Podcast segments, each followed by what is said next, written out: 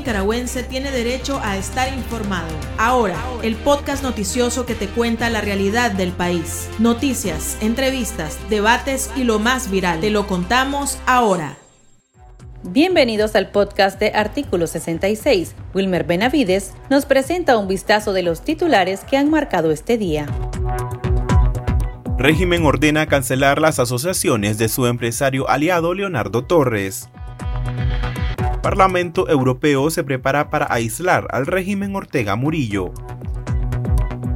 Eurodiputados piden una investigación formal contra Daniel Ortega por crímenes contra la humanidad. Iniciamos el podcast ahora, correspondiente a este lunes 13 de diciembre de 2021.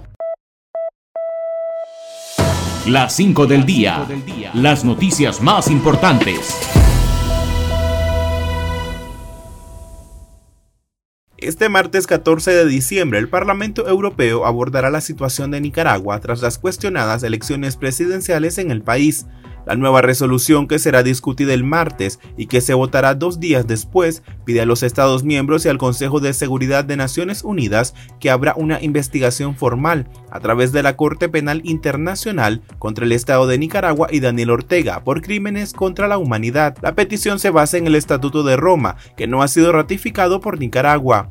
En la resolución del Parlamento Europeo también se pide la liberación inmediata e incondicional de los presos políticos, la anulación de los procesos judiciales y una prueba debida de todos los reos de conciencia el empresario Leonardo Torres habría caído en desgracia con el régimen de Daniel Ortega, perdiendo la personería jurídica de la universidad y la asociación empresarial que dirigía. Este lunes, la Asamblea discutió con trámite de urgencia la cancelación de la Universidad Hispanoamericana, WISPAN, y del Consejo Nicaragüense de la Micro, Pequeña y Mediana Empresa, CONIMIPYME, la que fue aprobada con 84 votos a favor, 0 en contra y 3 abstenciones. El régimen argumentó que la junta directiva de ambas asociaciones se encuentra acéfala. Además, no han reportado sus estados financieros al año 2020, ni han presentado convenios que definan claramente sus fuentes de financiamiento. Semanas anteriores también se conoció que al empresario aliado de Ortega le fue prohibida la salida del país.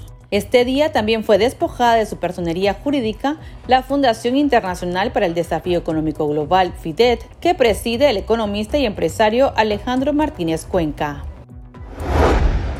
El colectivo de derechos humanos Nicaragua Nunca Más expuso ante la Comisión Interamericana de Derechos Humanos el cierre ilegal del Instituto de Liderazgo de las Segovias, instalaciones que ahora son ocupadas como un centro de entrenamiento militar por el régimen de Nicaragua.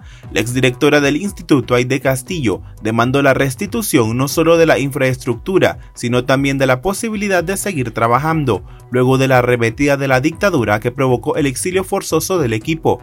El defensor de la organización Gonzalo Carrión denunció que el régimen demuele a las ONGs para que no lo fiscalicen.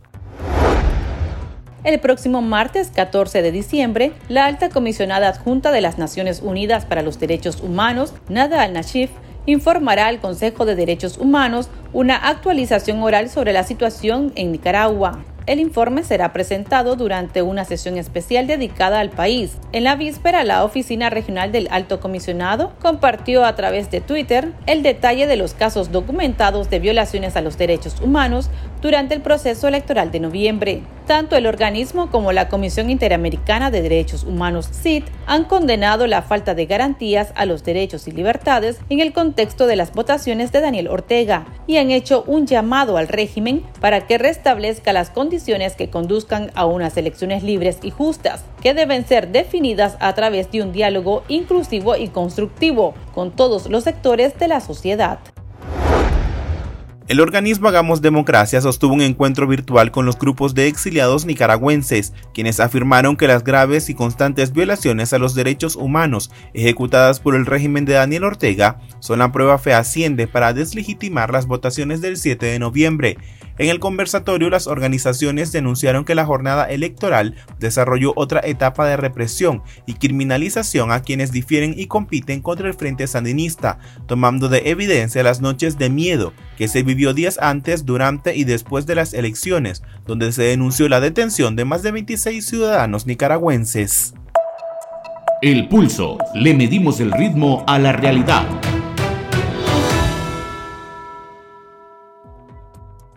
Este martes el Parlamento Europeo pondrá sobre la mesa nuevamente la crisis social y política de Nicaragua. En ese encuentro se discutirá una nueva resolución en la que se incluye el tema de las elecciones ilegítimas del 7 de noviembre. La iniciativa la impulsa, entre otros, la eurodiputada Soraya Rodríguez, quien en entrevista al programa esta semana señaló que se busca aislar al régimen de los Ortega Murillo de la Unión Europea y la comunidad internacional. La eurodiputada explicó el alcance de la resolución en esta resolución le instamos al alto representante, Josep Borrell, a que efectivamente la Unión Europea eh, utilice todos los instrumentos a su alcance para poder incrementar las sanciones. Hay pocos funcionarios sancionados para tanta impunidad. Pedimos precisamente también el que todos los Estados miembros puedan supervisar los fondos europeos asignados a través de instituciones multilaterales y financieras como el Banco Centroamericano de Integración Económica para garantizar que tampoco por esta vía haya una financiación que pueda reforzar al régimen. Por otra parte, también pedimos que de forma también clara se ponga en marcha la cláusula democrática del acuerdo de asociación para indudablemente denunciarlo, suspenderlo y se utilice, por lo tanto, este amplio margen también que tenemos en el ámbito de las sanciones individuales.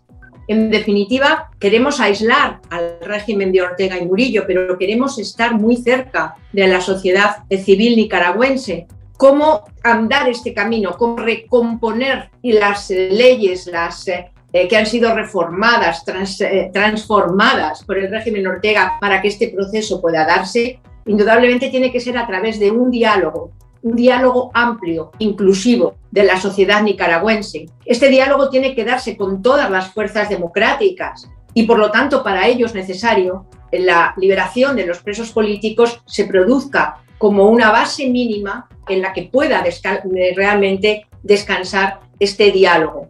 Pedimos y abogamos por este proceso de diálogo amplio, transparente y pedimos a la Comisión Europea, a la Unión Europea, que realmente apoye, acompañe y ayude en todo lo que se nos requiera eh, a lo largo de este camino. Consultamos a nuestros lectores qué esperan de la próxima sesión del Parlamento Europeo. Escuchemos sus opiniones. El chat. Abrimos los micrófonos a nuestros oyentes. Es lo mejor que pueden hacer y no pueden solo irse en comunicados, tienen que tomar acciones concretas. Tiene que sancionarlo duro contra Ortega y Ortega tiene que salir, tiene que, eh, eurodiputado, tiene que jugar un papel muy importante en este caso, porque si no, el pueblo de Nicaragua va a estar sufriendo así, secuestrando, asesinando, violando los derechos humanos y más pobreza, miseria, más que todo. Que le apliquen toda la ley posible, que le apliquen todo. Yo solo vengo a hablar de sanciones, de tomar medidas contra ellos, de medidas para aislar a la familia gobernante, pero nada en concreto. Y por tanto, mientras tanto, el pueblo muriendo, incluido yo, muriendo de hambre, muriendo de pobreza, muriendo de ganas de libertad. Y los gobiernos solo sancionando, hasta ahí llega su poder. La Unión Europea ha actuado muy lentamente, pocas sanciones, esperemos a ver qué es lo que pasa, si mañana traen algo nuevo, esperemos. Yo creo que no podemos esperar nada nuevo, ya de hace tiempo venimos oyendo de sanciones y de resoluciones y de esto y del otro, lo mismo con la OEA. Parece que las sanciones no le hacen mella a la dictadura. Al menos esa es mi opinión y creo que la de muchos también. Se necesitan medidas aún más contundentes. Yo creo que es el pueblo el que tiene la definitiva solución en sus manos. Bueno, ya no espero nada de esas sesiones más de lo mismo. Tres años tiene ese criminal en el poder matando, robando y haciendo lo que le da la gana. Y estos siguen suplicándole que por favor dé apertura. Este criminal no va a dar ningún tipo de apertura. Escuchemos el análisis del exdiputado y analista político Eliseo Núñez Morales. La Unión Europea eh, tiene un modelo mucho más complejo para aplicar cualquier tipo de política exterior. Tiene que generar una directriz primero eh, que puede emanar tanto de sus órganos ejecutivos como del órgano legislativo, en este, en este caso el Parlamento Europeo. Eh, no se espera ningún cambio en, lo que ha sido la política hacia Nicaragua. Es una oferta incluso que se le ha hecho a Ortega de eh, encontrar un camino del diálogo. Todas las resoluciones de la Unión Europea y en los mismos Estados Unidos eh, dicen eso, pero Ortega se niega reiteradamente a encontrar un camino que pueda permitir una salida eh, cívica, pacífica y sostenible en Nicaragua, él ha venido aplicando la represión. Entonces, en la Unión Europea lo único que podés esperar del Parlamento es más eh, del mismo tipo de políticas que anteriormente se aprobaron. en Nicaragua la situación no ha mejorado, más bien ha empeorado y definitivamente esto asombra a los países que en el mundo consideran que los derechos humanos, que las libertades son realmente lo importante, más allá de cualquier alegato de soberanía y autodeterminación. Para estar al tanto del acontecer nacional y conocer las voces calificadas sobre la realidad nacional, ahora el podcast informativo sobre Nicaragua.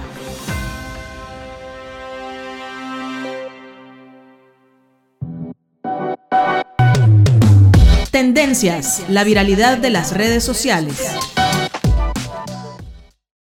Valesca Valle, miembro del movimiento universitario 19 de abril, denunció ante artículo 66 que Alan Guerrero, Dolly Mora, Junova Acosta y otros miembros de la Alianza Cívica iniciaron una cacería política en contra de su representación en la organización de jóvenes estudiantes para expulsarlos del grupo opositor. A través de un comunicado, el movimiento explica que estas decisiones de la Alianza Cívica responden a una actitud autoritaria con fines sandinistas para acceder a un proceso de diálogo con el régimen Ortega Murillo donde no hay condiciones.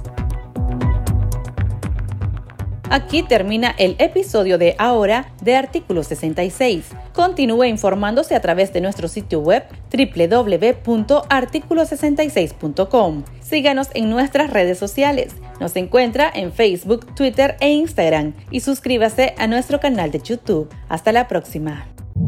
La información veraz y de primera mano está ahora. No te perdás el podcast noticioso que te cuenta la realidad del país. Compartí y pasa la voz.